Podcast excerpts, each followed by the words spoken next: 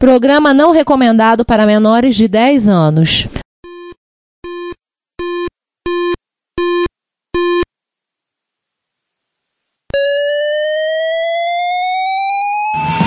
Spectrum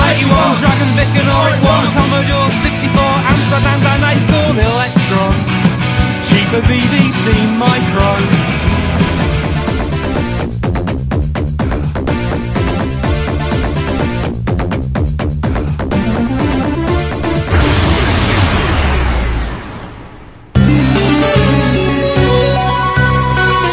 Retrópolis, a cidade dos clássicos.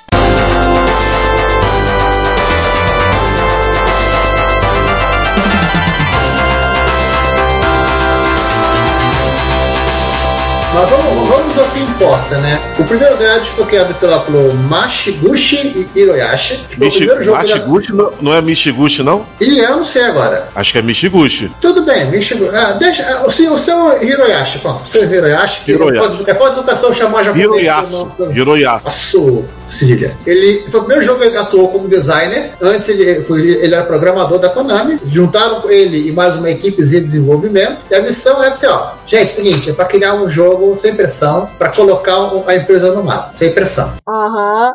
Sei.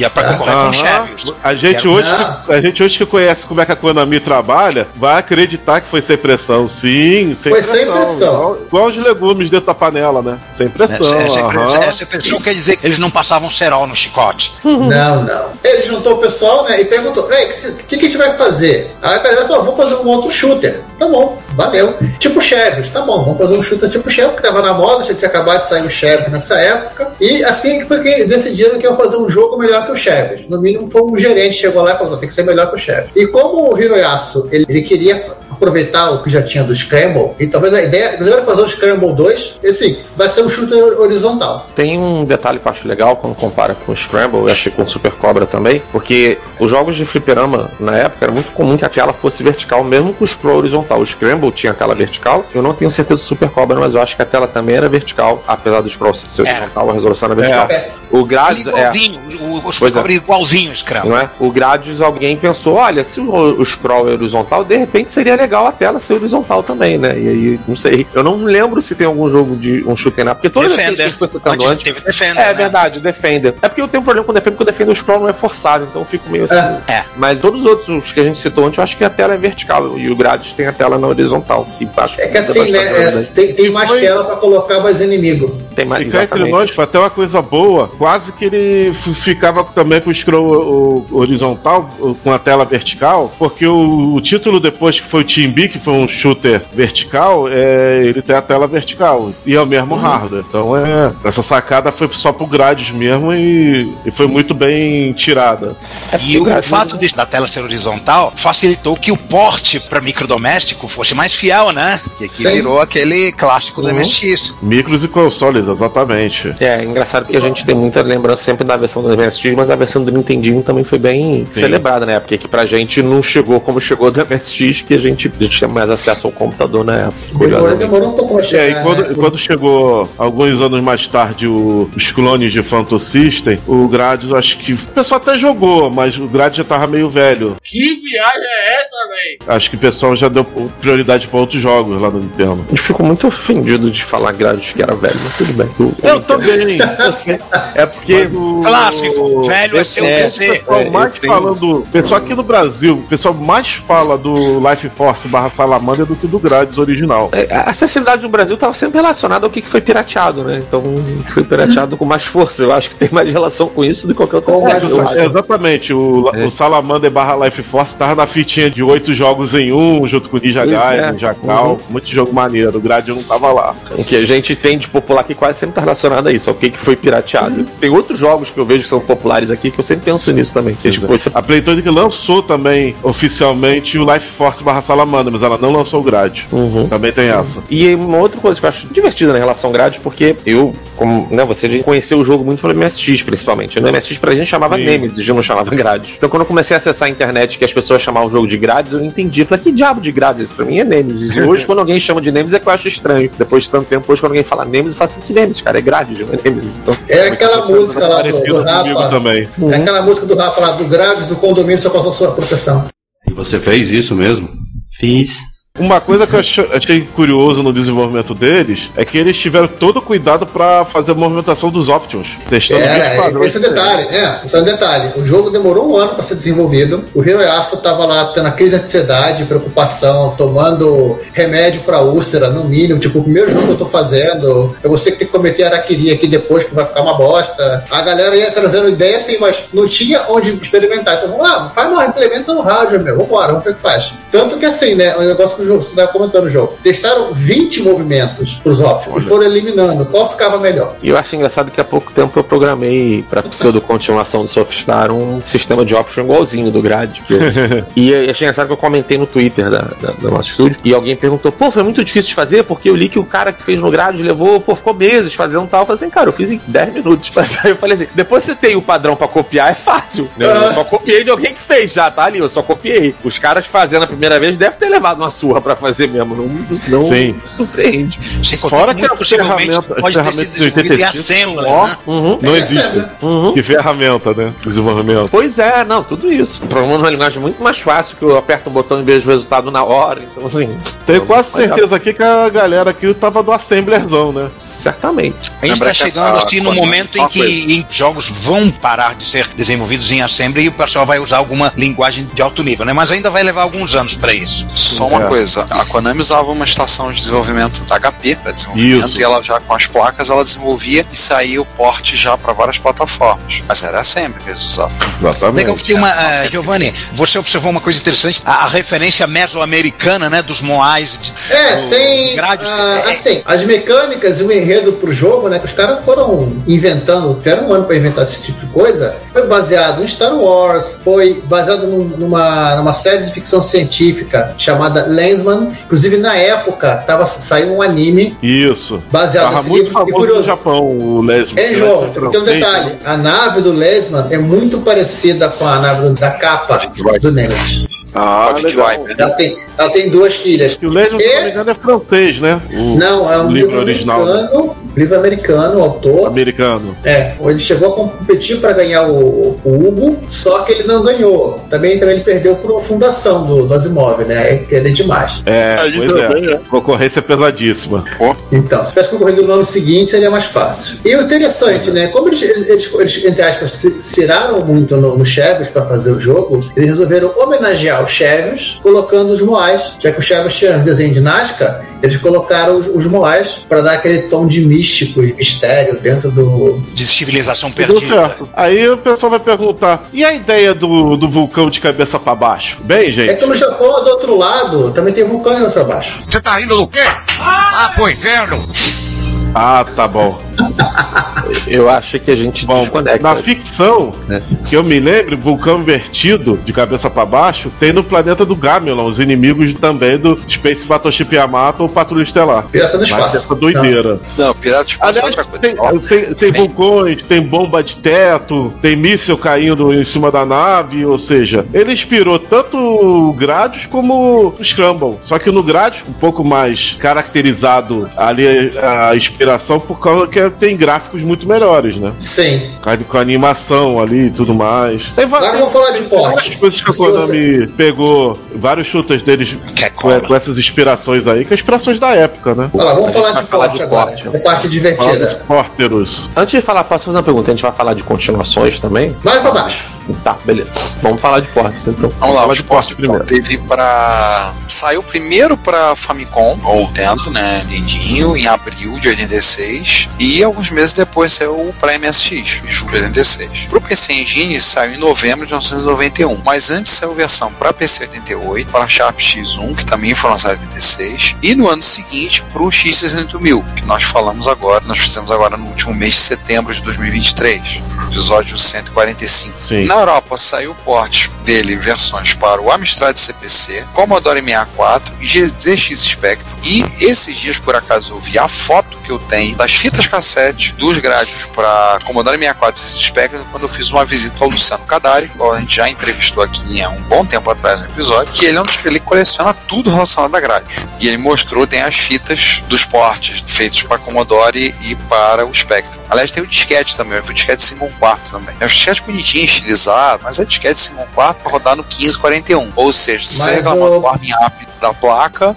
é muito pior ali. Ah, é. Lembrar que o nome, aliás, era Nemesis The Final Challenge, em 1907. Você já estava encerrando a. Já encerrando, Não sei se vale contar. Não sei se vale contar porte homebrew recente, porque acho que ano passado, teve um. Ano passado, ou retrasado, fizeram um porte dele pro Amiga que ficou bem maneiro, assim, bem, bem legal. Ah, sim. Só que chamaram de Tinyus, ao invés de Gradius. Porque Tiny. o cara que faz, ele chama. Todos os portes que ele faz é Tiny alguma coisa. Então tem um Tiny Bubble, Ah. um Tiny Galaga, e aí o Gradius chamam de Tinyus, não sei porquê. Mas não sei porque que ele usa esse. Mas, pô, ficou bem bacana mesmo. Ficou bem parecido quando o Fliperama usa dois botões. Eu acho que é porque ele não gosta de advogado. Oh, yeah. Por que eles resolveram mudar esse nome para outros continentes? Gradius é um nome tão maneiro. Eu acho- um nome excelente para videogame. Os próprios a versão do MSX já faz isso, né? Quando você liga no MSX ocidental, ele já muda o título para Nemesis. Porque não faz lá muito sentido, porque Nemesis é a, a divindade grega da vingança divina. E ninguém tá se vingando dos outros, os caras estão se defendendo. Sim. Então, tem a lenda também. Versão- é a versão grega do personagem da DC do Espectro, né? É. Tem a lenda que eu gosto, mas que negaram, nem tem muito tempo, que Gradius, na verdade, era pra ser Gladius em relação lá à espada, né? Em, acho que em. Gladiador, né? Isso, é. Só que em japonês troca L com R e ficou Gradius. E aí os caras ficaram com vergonha de manter o nome ocidental e aí trocaram por outra coisa porque tava errado. Isso é uma lenda que eu ouço desde, sei lá, há 20 anos atrás, eu ouço essa história. Tem um poucos anos que um, um cara da Konami disse que não era verdade, que eles queriam chamar de Gradius desde o início, que não trocaram R por L, que é algo que se eu tivesse trocado por acidente, eu diria que era de propósito desde. Então não sei, mas existe essa tem a história. gravação, de- a gravação dele falando que é verdade e isso é mentira. Exatamente. É. Porque o Cebolinha passou por lá. É. A origem da palavra né, de Nemesis vem de Nemen, no grego, que quer dizer dar o que é devido, você dá o troco. Ou seja, em bom brasileiro, o que é teu tá guardado. Minha vingança será maligna. Isso. Não, eu ia falar que dá um nome legal pro jogo. Eu ia comentar que o Gradius 2 não chama Nemesis 2, na- o Gradius 2 é o oficial, não do MSX. Do MSX chama Nemesis 2, mas o Gradius 2 Fliperama no ocidente chama Vulcan Venture. E aí eles não usaram o nome Nemesis. Que E isso? depois, a partir do 3, não usaram mais nome, passou a ser Gradius mesmo. Isso falando da série oficial pro Fliperama, né? Não no MSX, que no MSX era parte. É, porque ele teve diversas sequências, até pelo nosso ponto de corte. Ele teve três spin-offs, né? O Salamander Life Force, Paródios e Otomédios. Ele teve, ao todo, seis sequências, sendo que duas exclusivas do MSX. O nosso Nemesis 2, o nosso Nemesis 3, o, o, olho da destruição, como o pessoal lia. Nemesis 2 não, não é mais exclusivo há muito tempo, cara. Em 93 saiu uma versão pro X68000, chamado Não, tô falando na, 90K. na época. Na e época- quem quiser, tem a listinha aí do. Eu bo- eu botei o comentário do João no, no como comentário aqui na pauta. E tem a listinha lá da Wikipedia que tem a, a- a timeline dos lançamentos. Que é bem interessante que a, a Konami assim, ela, ela tem vários lançamentos em sequência. Depois tem os buracos e volta o lançamento. Vem mais buraco e agora estão no período de buraco. Não, o buraco agora é infinito, esse buraco não vai mais. É, agora o buraco. chance de esse buraco voltar. Tem uma história que assim, o Gradius 5 já não foi feito pela Konami, foi feito pela Treasure. Terceirizaram, diz, eu lembro na época o pessoal comentou, porque não tem mais ninguém na Konami que sabe fazer shoot'em up, então precisa terceirizar. É pra E- PS2, não é? É, sai pra PlayStation 2, exatamente. Preciso agradecer porque o Alex acabou de comprar o Softstar, tô vendo no comentário. Obrigado. Ê! Desculpa, eu acabei de ver o comentário, me senti. Mas o nossa Gradius. comissão, hein? Na época que estavam fazendo o PlayStation 3, tinha uma história que a Konami ia lançar o Gradius 6 como título de lançamento, né? E ficou. Nunca apareceu nem foto do Gradius 6, nunca, ninguém nunca ouviu falar. E em algum momento a Konami só, tipo, então, a gente não vai mais fazer, e ficou por isso mesmo, e nunca mais se falou. Pois é. Eu só queria mostrar uma coisinha agora que eu vou botando na câmera. Vou mostrar pro pessoal para os ouvintes poderem ver. Quem tá assistindo, vou botar em solo pra imagem ficar maior. É. Esse aqui é o box que eu comprei um tempo atrás, que é o box, o Grades Ultimate Collection. São oito CDs, uma trilha sonora de todos os grades, o qual vocês ouviram. Quem ouve os Retro Hits ouviram ao longo dos últimos nove anos. Então sempre teve um episódio que saiu desse box aqui. Aí por que nove? Porque depois fizeram um CD de bônus que ouvintes fizeram, disponibilizaram. Então eu queria só mostrar o encarte. Lembrar que Grade também é conhecido pela sua trilha sonora magistral. Só queria aproveitar e mostrar para quem tá podendo ver esse box aqui com as cenas. E infelizmente está todo em japonês, por motivos óbvios, né? Isso aqui não é feito por ocidental, mas a gente consegue. Do lixo ocidental. Gente vai falar um pouco já dos outros, eu vou mostrar uma outra coisinha relacionada a isso aqui, depois uma outra coisinha eu fui buscar lá, mas esse box aqui, assim, alguns entusiastas de grádios, em particular o Luciano Cadari, já me ofereceu uma grana nesse box. Não, não tá vendo, não adianta, Cadari, não tô vendendo. Você cantou Eu Tenho, Você Não Tem pra ele? Claro que eu cantei, óbvio. Eu tenho, você não tem. Eu tenho, você não tem. Você acha Bom, que eu perdi? é assim que se faz. Você acha que eu perdi essa oportunidade? Não. Então tá aqui, eu fui buscar agora porque eu me lembrei que tava perto de mostrar pra mostrar pra vocês esse box aqui. Quem ouviu os Retro Hits teve a oportunidade de ouvir ao longo dos anos. Aí eu ripei esses CDs e fui colocando as trilhas sonoras, pelo menos um até o 8, e depois um CD bônus que foi feito pelos fãs que fizeram esse um nono CD de trilhas sonoras da série Grade. Mas segue, depois eu tenho uma outra coisa que eu peguei pra mostrar. João e Giovanni vão lembrar, mas é quando a gente chegar no momento apropriado. Hoje é o dia da ostentação Ricardo. Isso. Até parece. Ah, João, você tinha, você tinha comentado que o Nemesis 2 já tinha saído pro, pro Sharp, né? Simplesmente cá. Só lembrar que a, a Zemina portou, antes de, disso, o Nemesis 2 pro Master System na Coreia. Ah. Mas o do Sharp, do Sharp ele é oficial, o da Zemina não. É, da O que da Zemina era oficial? Nada. Nada. Não, então vamos, vamos fechando o próximo assunto. É, o, single leader, né? As cópias e inspirados e, e derivativos né? feitos por outras empresas. Teve de monte. É, não, não. Tem o principal, né? O Hideki Kamiya. Kamiya. Kamiya. Kamiya. Com a sua. Kawate de vez em quando também. Ele, tá- ele é um dos caras que considera o Gradius como um dos três jogos mais inspiracionais do passado. Ele trabalha numa empresinha, ele faz uns bagulhos. Oh, meu Deus. Ele trabalha no tal de cap, né, João? Ou trabalhou? Não, ele saiu da Capcom já. Eu tô passada, chocada. Ah, Atualmente Ele fez- atualmente trabalha na Platinum Games. foi diretor, ele foi game designer de, uma, de um tal de. Acho que esqueci o nome agora. Tá, ajuda aí, gente. Eu não sou gamer. Ah, tem, tem vários tem jogos nada- que ele fez aí. É, aquele que eu memorizei, eu esqueci. Então, já que vocês estão passando já para falar do Império Bito, vou falar então desse aqui.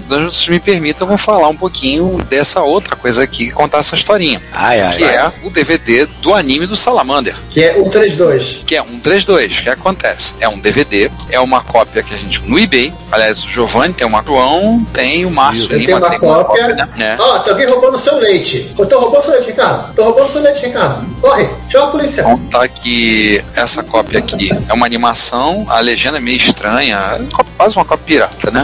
Mas a gente conseguiu na época a gente procurando. Não, Tô sendo gentil. É uma cara, cópia pirata.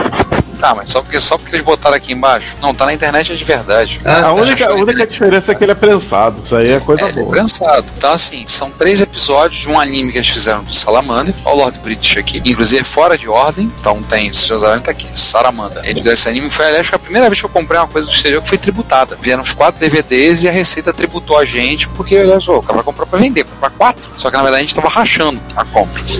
Até explicar que o focinho de porco não é tomada. Ah, não. Foi a primeira vez que a gente tomou uma tributação pela fuça. Infelizmente não foi a última. É, são três episódios e eles estão fora de ordem. Então, o primeiro, depois é o terceiro, depois é o segundo. Qual a aparição especial do Dr. Venom? Dr. Venom aparece.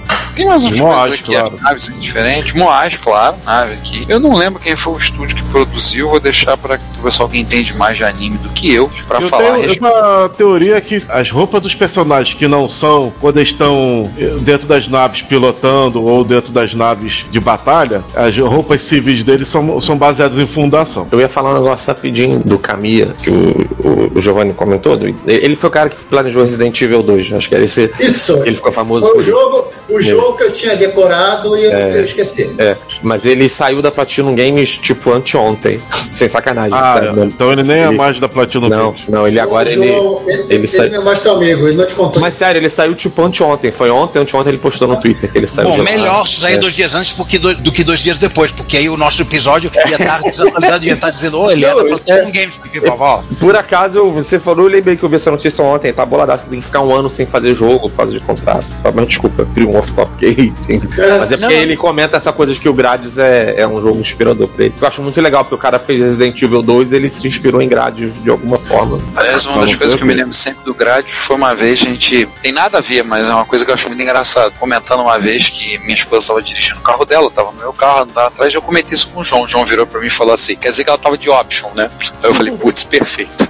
Perfeito, ela tava de option. Nunca eu esqueci isso. Que assim, é, eu vou falar um pouquinho assim. O meu Nemesis favorito é o 3. Um monte de gente reclama, um monte de gente chia, um monte de gente esperneia da comunidade MSX, que é lento, não sei o que. Mas, cara, é o meu favorito. Aquele cutscene de abertura, cara, aquela música de abertura, pra mim é o meu favorito. Tanto que é eu acho que é o único Nemesis que eu tenho de MSX que eu tenho. Não, acho que eu tenho outro, mas eu fiz eu fiz questão de ter ele completo na caixa. Eu tenho ele completinho, né? Boxes completo. É o meu favorito. Tem os seus problemas, mas eu gosto muito. Acho que é um jogo lindo, lindo, lindo. E o porte, a comunidade fez as atualizações que eles fizeram recente, para usando com dois SC6 simulando voz, fazendo scroll fino na MSX2, fazendo as coisas. Ficou assim, o jogo ficou melhor ainda. Dá vontade de gravar num cartucho, bot- botar numa flash e ficar permanente, só pra poder jogar. Né? Me permitam esse comentário. Ah, é Ué, o meu favorito. Agora você pode, você tem um cartucho pra gravar flash. Aliás, eu também. Não, não, aliás, a gente tem, é fácil conseguir hoje em dia, filho. AliExpress. É que eu nunca mexi nesse cartucho ainda. Vai fazer um ano. É, vou te contar uma coisa. Eu mexi no meu. Eu não Ah, consegui e? entender como funcionar pra gravar naquele cartucho. Mas uma curiosidade: se alguém tiver um MSX e quiser ter cartucho pra você poder gravar conteúdo em flash, tudo, tipo, que desenvolveu o cartucho, RBSC, o Sembria, BSF Screw, eles autorizaram uns chineses que vendem na AliExpress pra produzir o cartucho deles. E ao contrário de tudo que os chineses estão fazendo de MSX lá, tá um preço bom. Então vocês podem procurar. Eu fiz um post há um tempo atrás no Retrópolis falando de descobertas retrocomputacionais na AliExpress e tá lá o cartucho. O preço tá legal. Eles só vendem a placa também. Não, não peça o cartucho também, bonitinho. Você consegue o, cartucho. O cartucho você compra no Paraná. É, o cartucho você pode ver, talvez, com vez por outra, o Rafael Riggs, nosso ouvinte, já participou com a gente em alguns episódios,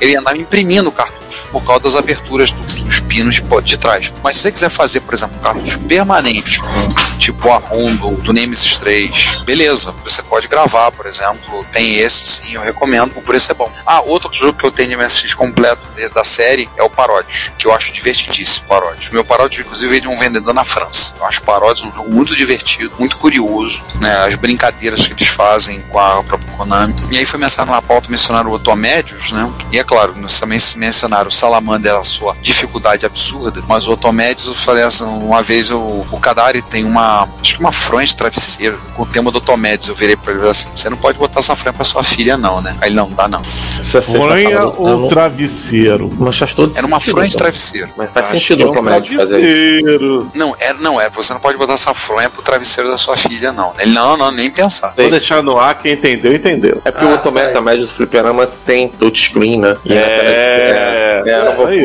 que não serve pra nada a não ser você ficar tocando os personagens. Ah, os personagens, né? É, é basicamente pra isso que serve no jogo, mas é por isso que assim, é isso que eu falei que a Konami não tem mais gente que faz chute em nada. Eles têm gente que faz jogo com touchscreen. Você sabia que o porte do 360 e o jogo exclusivo 360 do Tomédios foram os últimos dois trabalhos do Iga na Konami? Não, não sabia. Eu sei que o Tomédios o do Iga, X- o Iga é. começou portando o arcade e terminou portando arcade na Konami. O porte do Team B do PC Engine foi ele que fez. Então ele começou e terminou com essa função. Que tristeza. Coitado, É, ele nunca é. se saiu desse posto. Esse cara, hein? Nosso podcast está disponível em vários serviços de áudio. Podemos listar entre eles o Spotify, o Deezer, o Apple Podcasts, TuneIn, Stitcher, Last.fm, iVoox, Cashbox.fm, Player.fm e alguns outros. Não deixe de nos ouvir, comentar e também favoritar nosso podcast no serviço para que outros possam conhecer e possamos espalhar a palavra da retrocomputação. Muito obrigado. Eu não acredito no que eu ouvi. Não acredito no que eu ouvi. Não pode ser verdade isso que eu escutei agora. Eu vou falar dos jogos levemente inspirados. Que tristeza. Olha, eu vou dizer que de todos os jogos que se inspiraram em Gradius, esse aqui é o mais original. Uhum. Pulga Type? Não, é R-Type.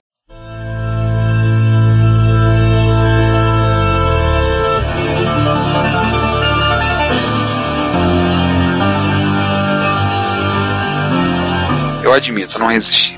Vai vai perder que eu falo mais pra frente. Falar da R-Type? Falar da. Não, porque assim. bem ou vou falar mal? Não, ninguém vai falar mal da R-Type na minha frente que eu não vou deixar. E aí, vai encarar?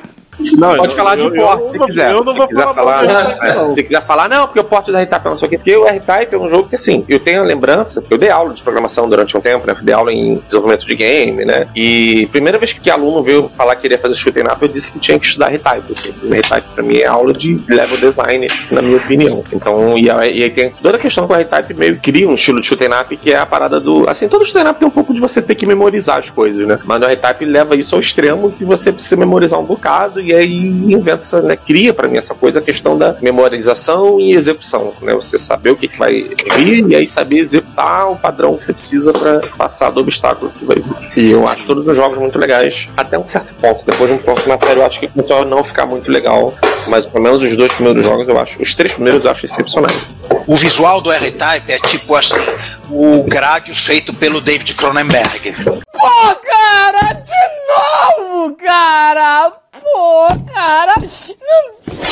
Pedro, cara! Você, você avacalhou, cara. Eu ia dizer que era o grade feito pela HR Giger. É, a inspiração da HG é, é, é nada, assim. Eu acho que os caras até admitem isso. Cronenberg, é, o Gi- o Giger é, eles próprios falam, mas agora Cronenberg já, já avacalhou.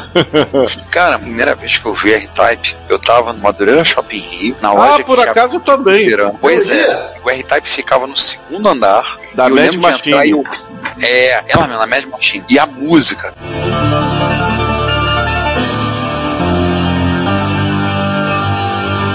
Cara, aquela Todas as música. máquinas daquele raio, daquele fliperama eram estupidamente altas. O Altered de bicho, você escutava o grito do bicho quando se transformava da porta do shopping. Right from your grave. Lá do Império Serrano. E o Legend of Cara, Cage também tava alto. Acho que a única Mas máquina eu- que não era muito alto o som era o Silkworm. Agora o resto dos jogos, tudo era no último volume. Ô, João, que o carinha devia ser surdo. Eu não sei como é que o pessoal da. Agora eu vou datar o episódio, a nossa época, do Ponto Frio que ficava quase do lado, não foi lá reclamar. Porque eles não eram loja de disco. É, eles Ah. não vendiam, não vendiam disco. Mas assim, eu lembro muito bem, eu lembro de ver, eu fiquei impressionado, o gráfico dele, toda, e as sacadas do jogo. A gente falou do Option Gradius, o R-Type muda algumas coisas, então você tem uma espécie de um Option, só que ele não atira. Mas você tem aquela peça que você pode colocar na frente da nave ou atrás pra atirar também. E o Option que vai, ele fica fixo, ele vai passando e vai destruindo no caminho. Só pra corrigir, vamos segura botar o nome certo. Em R-Type ele se chama Force.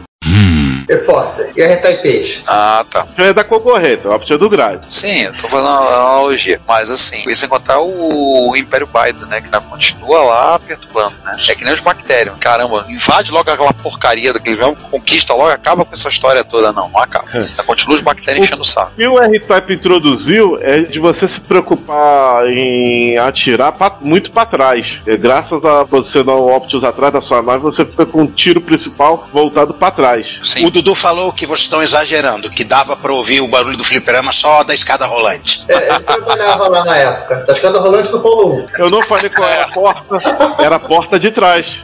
Cada rolante fica perto da porta de trás. Ah, Gente, era a escada rolante. Era, era a porta do shopping. A escada rolante do Polo 1, pra quem não está situando, só pra situar em termos de distância. O Polo 1 é hoje na estrada do Portela, lá pela altura número 90. O shopping é na altura do estado do Portela, número 220, 230.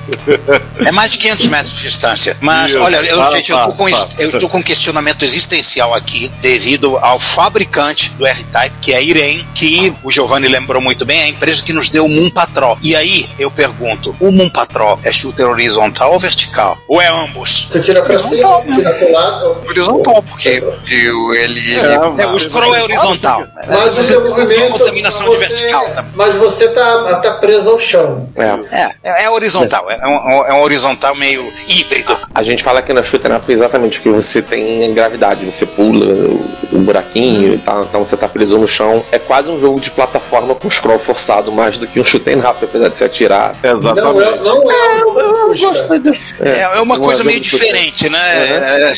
É, foi bom ter mencionado que. E vou que falar uma falou coisa que dele. eu acho que é Santa Trindade da Irem, o outro que a gente falou também da Irem. Kung Fu Master! Foi Kung Fu Master. Isso. E correndo por fora aí, porque literalmente falando, o Zip Race. O, o Kung Fu Master, que era- Master é o jogo. Isso. Kung Fu Mas Master é o jogo ele-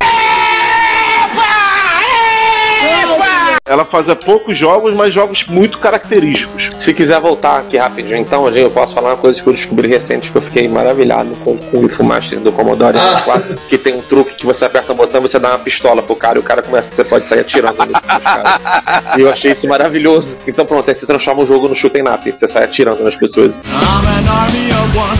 I'm the man with a gun. Eu tive isso esses Caraca. dias, e eu achei maravilhoso, assim. E a horizontal tá um toque É. pra esse episódio perfeito. Cara, é um cheat no jogo, não foi reg nada. Isso existe no jogo. Você faz uma combinação no Na, teclado é na e versão MSX, top. isso. Não, no do Commodore Commodore 64. Commodore. E eu achei maravilhoso. Eu falei, cara, que incrível. Esse pessoal que, que fez esse porte aí, realmente. É o Kung Fu Master pra quem tá com pressa. É, vamos ver o Kung Fu se quando eu tenho uma arma na mão. Cada Inspirado em Indiana Jones, isso. É, tipo isso. Exatamente o que eu pensei. Pois é. Curiosamente, cada jogo da Irem foi um distribuidor diferente nos Estados Unidos. A Irem foi a, a Willis, que a gente já citou. O R-Type foi a Nintendo, nos arcades. É. O Kung Fu Master foi a Data East. Zip Race eu não Assim, lembro. Vamos voltar ao foco, né? Vamos lá. Ele Vamos tinha dado ao mundo Mon Patrol, pra nossa alegria.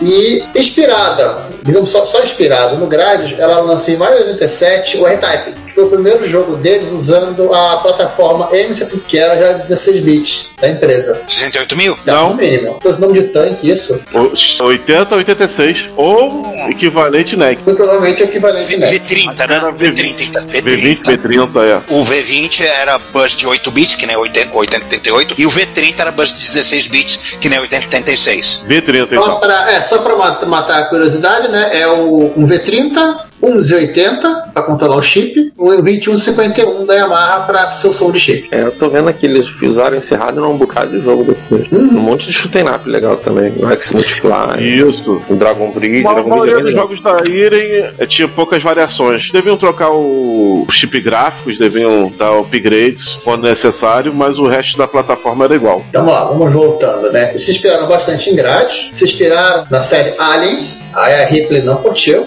Get away from her, you bitch! Se inspiraram também, no- é meio entrelaçado isso, nos trabalhos do Giga. Emerson Lake and Palmer curtiu. É. Tem um disco do Brand Salad Surgery, do Emerson Palmer, é o quinto disco deles. A capa Ah, é desenhada eu- pelo H.R. Ah, tá. A capa deles é do Giger. Nossa, nem O sabia. cara, o cara que ofereceu ópio pra Debbie Head. Ok. Tipo, ela ia, tá, tá quase pedindo maconha, assim, uma coisa mais soft, e o cara tá, tem isso aqui, ó. Vamos lá, ele é considerado um sucesso comercial, e é considerado um dos melhores jogos de todos os tempos. Tem aqui a lista da, da Wikipedia, e que ele tá lá na- nos top top. Vamos falar de porte. Mas ele é muito legal, assim. Eu adoro R-Type. Eu acho R-Type. Mesmo o pessoal critica muito o R-Type do MSX, eu acho que sempre. Eu acho que aí me permite um comentário. A gente faz muita piada por conta da história do Buga Type, do R-Type do MSX, mas eu acho que assim, o problema dele é porque o Gradius botou a régua lá em cima. O R-Type do MSX não é tão sensacional quanto os os Gradius do MSX. Mas ele é um bom jogo, é um jogo muito bom. E o som ele com FM ele fica muito bom. Mas quando você botar a régua lá em cima, tem gente que assim, fala muito mal, critica mu- muito o jogo. É que o R-Type saiu em novembro de 88 pra MSX, se eu não me engano. Em dezembro tava saindo o Nemesis 3. Ele teve essa azar também. A concorrência foi pesada. Pois é, entendeu? Então. Talvez se a empresa que portou a Opera House, que mais tarde era, ficou conhecida por versões de jogos de Mega Drive da Data East, né? De Porto, ela fez isso aí, apesar do jogo ser distribuído pela Irem, essa Opera House ela não tinha muito conhecimento da MSX. E eles ainda optaram por ele ser um jogo híbrido de MSX1 paletável por 2. Por acaso o Nemesis 3 também foi assim. Só que a Konami era mais safa no MSX do que a, a Opera House. Então. A Konami sabia fazer isso no MSX com maestria. A Konami já tava há 5 anos fazendo jogo pra MSX. Pois é, a Opera House foi praticamente o primeiro jogo da vida deles. Foi complicado. Apesar dos pesares de ser um jogo de MSX1, majoritariamente de, de ser uma empresa novata, o resultado não foi dos piores, não. Muita gente diz que ah, o porte do Commodore 64 ou do Spectrum é melhor. Fala em Porto nem Spectrum, tem um livro. O, Somente o o Commodore 64. Pera aí, pera aí, v- vamos seguir isso, mas vamos seguir aqui o nosso roteiro, porque é o seguinte, vocês estão esquecendo da versão do Master System, que a SEGA publicou, mas foi a Compile que fez. Talvez se a Com- que na época a SEGA R Compile o mesmo dono, né? Era Eu o acho mesmo, que- mesmo é, acionista majoritário. Mesmo É. acionista majoritário, de fato. É. Os caras da SEGA chegaram aí que houve, houve um azar da Irem. Eu acho que elas chegou, ah, vamos fazer igual a Namco, vamos chamar a Compile pra fazer nosso jogo. Aí eles, ah, a gente já tá fazendo um R-Type. Ah, pra MSX? Não, pro Master System. Putz, aí eles chamaram a Opera House, que era o que tinha. Pra É o plano B. E no Japão também saiu pro PC 88 VA, que era uma versão mais turbinada do PC 88, e também pro PC Engine. Nesse caso, a NEC que Publicou. bancou. É. Só que o do Feito PC Engine foi programado pela Hudson Soft. Isso. Hum, é, isso é- todo mundo sabe, né? Saiu do PC Engine, era software. A Hudson Soft era é Konami da NEC, O nome né? do PC. É, exatamente, é isso mesmo. Em 89 saiu a versão pro X1008K de- desse jogo. Também distribuído pela Iron, que inclusive a- reaproveitou a caixa do MSX e fez uma, capa, uma caixa igualzinha no X68000. Não, tem uma história de aproveitar a caixa. Isso é o mesmo detalhe. A caixa do jogo do MSX barra X68000, ela é a mais bonita que tem. Sim, porque tem aquela serpente da é o primeiro chefe, estilizada, não sei o que, é bonitaça. Eu sei porque E a, eu a tenho caixa ele- toda preta. É, eu tenho um jogo Lucy, mas há um tempo atrás, o acho que foi o Tabajara, né? O Alexandre Souza Tabajara, levou algumas, ele pegou, imprimiu o que ele queria fazer pra ele, então ele comprou caixa, fez e falou: ó, preparei umas aqui de alguns jogos de MSX. Pô, se alguém quiser, eu tô vendendo. Aí tinha do R-Type. Eu falei, pô, meu R-Type eu vou fazer uma caixa rap, uma caixa menor do que a caixa normal, mas ele botou e tá lá, pô, a caixa é bonita pra caramba. Acho muito bacana aquela cena assim, claro, assustadora, né? Você vê aquela serpente de frente, tanto quanto assustador ali, mas esse é o propósito. Mas por É, que eu não reaproveitar a caixa? Eu faria, eu se eu sou dono, eu faria a mesma caixa pra todas as coisas, todas as Sim. versões do mundo. Por que não? Eu faria isso com É certeza. que, o,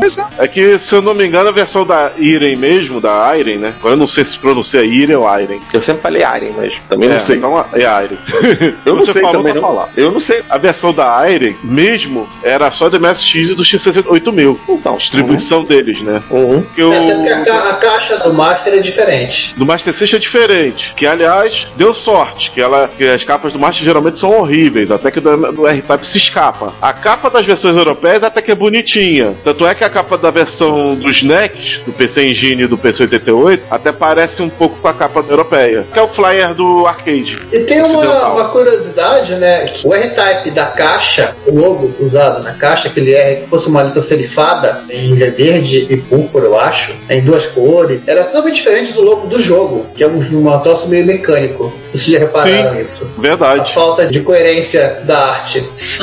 O ilustrador pirou ali pra fazer o logo. Aham. Aí quando chegou assim, Não, foi- pô, esse vai ser o logo do jogo? Não, o logo do jogo é totalmente diferente. Ah! Isso é meio padrão em diversos jogos. Outras curiosidades, a versão do PC Engine, ela não coube no, no Jucards, então saiu o R-Type 1 e o R-Type 2. É Isso, no, espanhóis, isso né? no Japão. A versão americana. Só no já Japão. É, a versão americana Ah. já é fundida já um, um com dois. Hum. Pra compensar isso, em 1991, a Iren lançou o R-Type Complete, que é ele ele junto em CD, e aí com músicas arranjadas e cutscenes entre as fases. Resultado bem bacana. Mas o jogo essencialmente é o mesmo, que já era Ah, muito bom. outra curiosidade, né? por Outra anos, curiosidade, era é. considerada uma das melhores. Outra curiosidade, né, que é tanto a versão do Master quanto do MSX tem o suporte ao chip de som de FM, que torna o jogo bem melhor. Pra quem não sabe, o chip de som FM do Master e do MSX é o mesmo. Tava conversando com um amigo, aliás, um abraço pro Pablo, né? Ele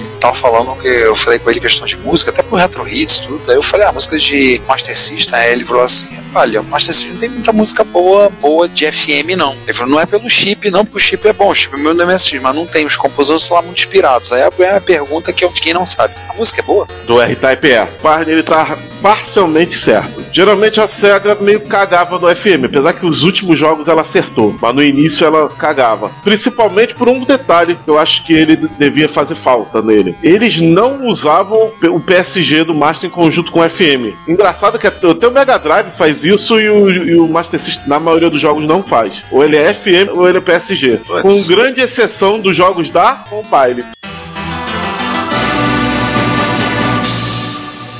Todos os jogos da Compile são iguais ao do MSX, eles usam PSG com FM. Então os jogos da Compile escapam aí com louvor no FM. Geralmente o som dos jogos é parecido com o do MSX. Eu vou falar uma coisa pra você: o do MSX tem um grande problema, o R-Type do MSX, que o do Master System não tem. O som do tiro é muito alto. É, essa reclamação E o som, tem, de, e o som do, do- da colisão da nave quando você explode também. Eu não É, sei erraram se o por volume patch a do- pessoa do co- canal. co- corrigiu isso quando corrigiram o jogo, porque eu, eu não reparei. Mas na versão original tinha esses dois problemas. Isso não é um problema nem de FM, é de PSG. Vou falar de um porte então da R-Type que todo mundo que o pessoal realmente ignora, que é muito legal, que é o R-Type tem Game Boy Color, que é o R-Type DX, e tem o R-Type Ah, 1 o sim. R-Type 2, tudo junto no mesmo jogo, que você pode jogar colorido, preto e branco tal, é super maneiro. Era um cartucho que procurei por muito tempo na época que eu ainda me preocupava com o meu Game Boy. Nunca consegui achar pra comprar por um preço que eu pudesse, né? Mas é bem maneiro. Jogo. Aliás, isso aí é até pra compensar, né? Porque o NES não teve um porte Oficial, não. É. de R-Type. Curioso que Eu acho que a AE não quis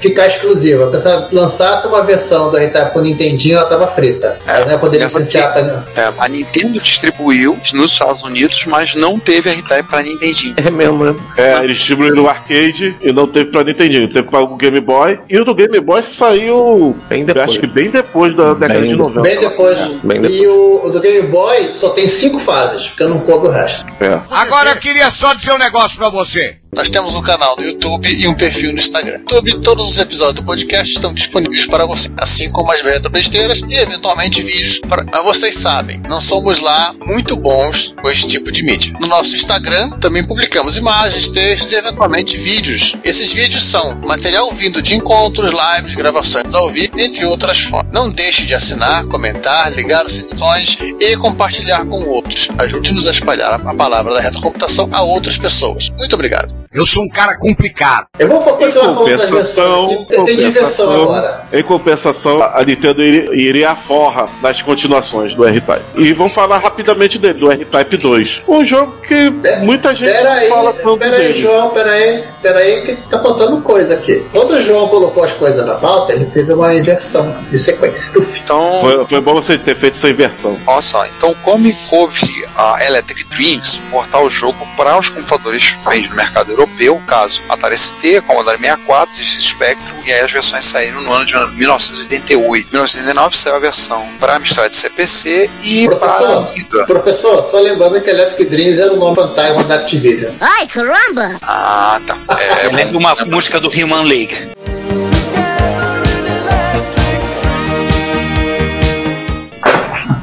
Aliás, eu vou, vou abrir um parênteses aqui. Naquela época, algumas empresas europeias tinham. Eu, eu ia falar uma palavra meio chula, mas eu vou falar esse costume de fazer Mania. esse detalhe, porque o, a US Gold tinha a Go, a Orson tinha a, a Imagine. Não sei quem tinha uma outra empresa, agora eu não me lembro. Acho que é. E a Activision tinha a Electric Dream. Queria entender por que esses costumes. Eu acho que era evasão fiscal.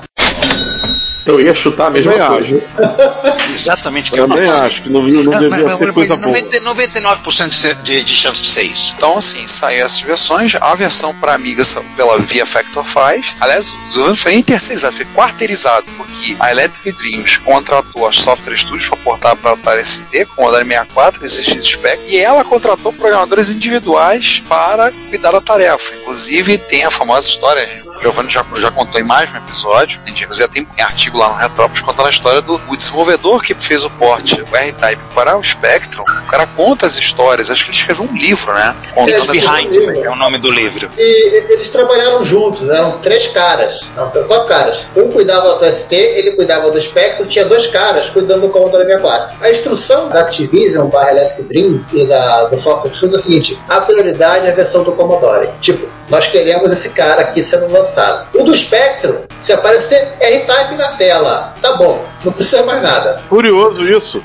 Significava que o Commodore estava na frente do Spectrum em vendas? Hum. Eu acho que sim. Não sei se em venda, mas se os caras querem fazer um jogo mais, mais legal, porque tá para DVD para os Estados Unidos, e o do Spectrum, assim, olha, o que a gente lançar vai vender, então não precisa se preocupar com o jogo. Se for aparecer R-Type na tela, tá bom. Então, assim, a versão do Amstrad CPC foi uma conversão direta no código do Spectrum. Um outro programador, mais um outro cara pegou isso aí pra fazer, no estilo aqui, ó, tá aqui o código fonte, é mês que vem, só compilar. Ou seja, foi quinteirizado, né? Quinteirizado. O, o próprio Bob Tape, ele, ele acreditava que sim, em algum momento iam falar pra ele, agora você vai fazer um porte pro Amstrad. Ele tava esperando isso acontecer. Porque assim, já tava na lista que até sairia a versão pro Amstrad no pré-release, não, do Amstrad no pré-release, só que ninguém falava nada da versão. Então ele falou, isso vai sobrar pra mim. Então já vou me adiantando. Ele já viu isso aí no falando mal da versão do MSX, né? Aquele negócio, ele já viu esse problema girando no horizonte. Ele já viu o vai da merda vindo lá no horizonte, iluminado em 3D, com neon, piscando. Vai dar merda, vai dar merda, vai. Então assim, já tá vindo, vai dar merda. A versão do Commodore 64 eu joguei. Cara, a música dele é muito boa. A tela de abertura é bonita. Acabou. Talvez os gráficos sejam razoáveis da primeira fase. Apesar do Pulga Type aí ser tão pulgão mais do que a versão do MSX. E ninguém fala disso. Cara, mas a, versão do Commodore 64 é injogável. Pera aí, tem um detalhe. Você tá falando da versão que foi, foi lançada. A versão que o, pessoal da Dreams barra Software Studios encomendou é outra. Porque assim, essa versão, os caras começaram a desenvolver, teve uma hora que o desenvolvimento começou a patinar, os caras assim, os garotos lá travaram na, na rotina para multiplexar sprite, o troço não andava, a Electric Dreams barra Activision começou a pressionar os caras porque tava chegando o prazo, o jogo não tava saindo. No final, essa versão subiu no telhado, eles descartaram, no final com muita dor e sofrimento, tá? Depois,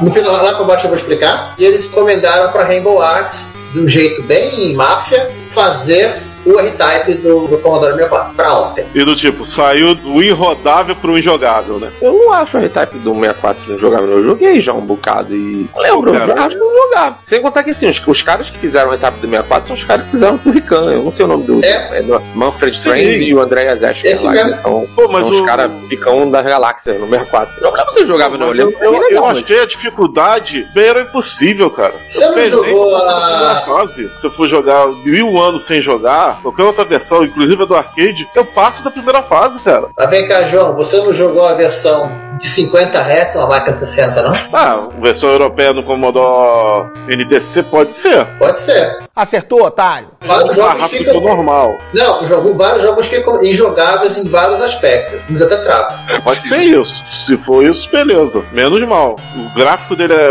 é- é razoávelzinho, ele tem uma abertura bonita, as músicas dele são boas, apesar dos, dos sprites serem pequenininhos, mas é bem feitinho. O problema é a dificuldade. Tava lá no último.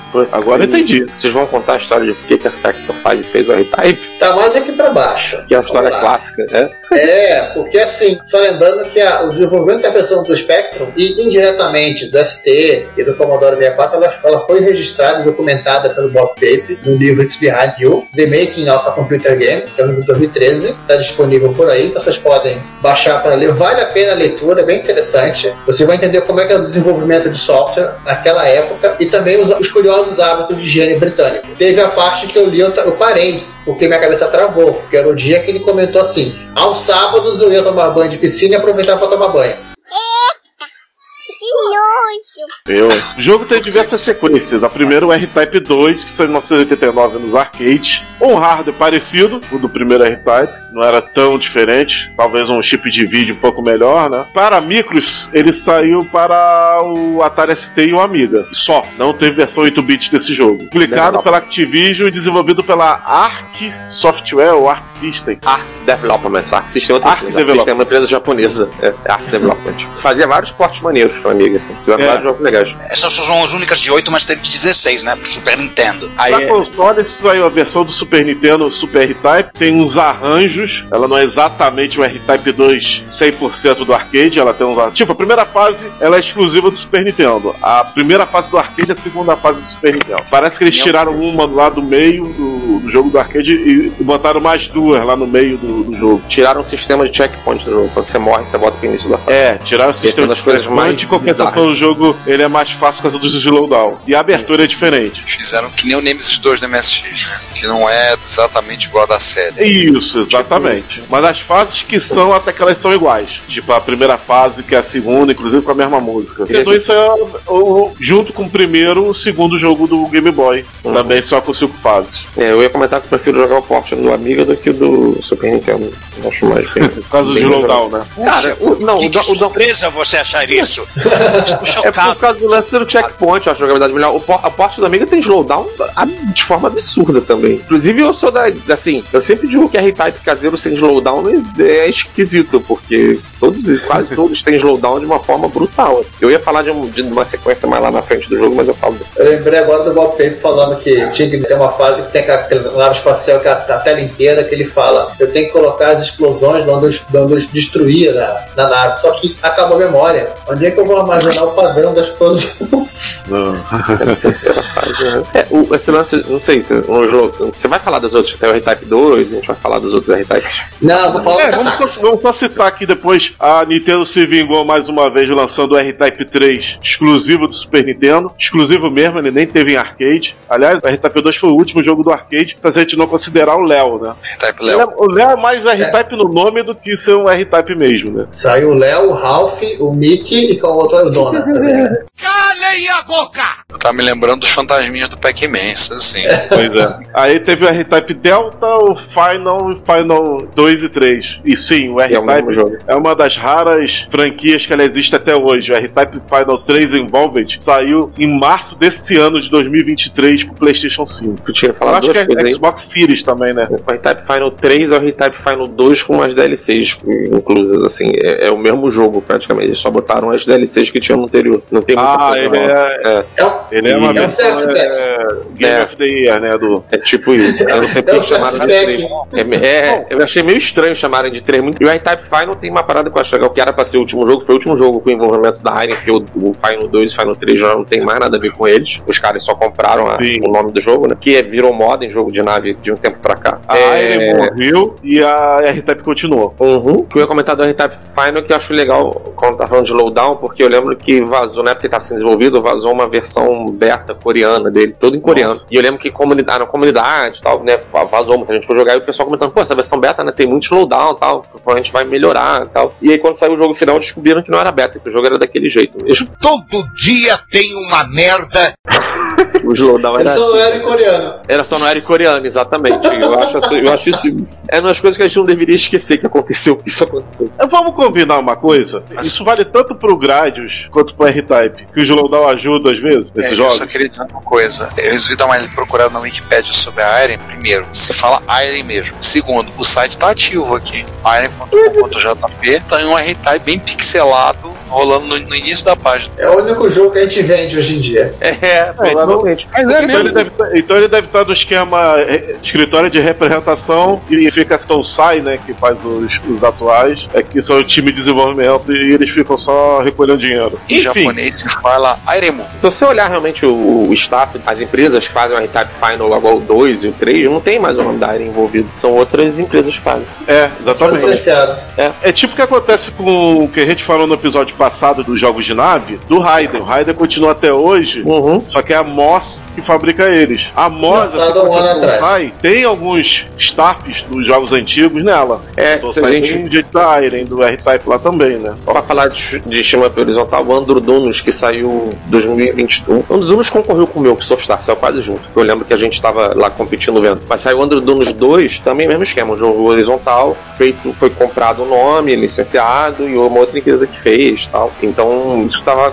Eu tinha comentado que tá virando uma prática comum, assim, de pegarem shooting ups né? com algum nome. Eu nem sei se Andro Dunos tem nome, acho que ninguém nem lembrava que existia esse jogo, mas É. alguém foi lá, comprou a licença e fez uma continuação tal. Então, isso tem virado uma prática bem. Esse nome não me é estranho. Eu acho que já joguei esse Androdunos. Era, era é um jogo de Neo Geo. é, no Isso, Neo Geo. eu já eu, joguei. Tipo, quando você fala em shooting up de Neo Geo, você lembra do Polestar, você lembra do Blazing Star, o Doom, você vai lembrar lá no final da fila, provavelmente. Mas aí Sim. fizeram dois recentemente. Que é bem legalzinho fala- até. Só que é isso, devia ser o mais barato. Sim. Tava o jogo, disponível. o jogo é legalzinho, cara. O jogo é divertido. Não é, não é A ruim, nave não. tem me- meio que um jeitão de Space Mumble. Isso. É, ele é peixinho dourado, que ele é amarela, né? Dois comentários rápidos sobre R-Type que eu achei na Wikipedia. Um tem a sequência, são 15 versões do R-Type, do primeiro até o Final 3. Tem um jogo que eu nunca ouvi falar, Armored Police Unity Gallop, é considerado parte, que eu não conhecia, 1991, nunca ouvi falar, em todos os jogos da série R-Type era R-Type alguma coisa, e o R-Type Final 2 veio para um financiamento coletivo no Kickstarter, e a desenvolvedora foi a Granzella, fez. É o que tá aqui dizendo. É isso mesmo. Ah, não sei do 3. Ah, é, o desenvolvimento é da Granzel, é isso. Essa Toussac acho que é só distribuição. Sei lá, é um rolo desse. Granzel. Olá, eu sou Robson França, entusiasta do site Morote, e você está na Retrópolis. Seja bem-vindo.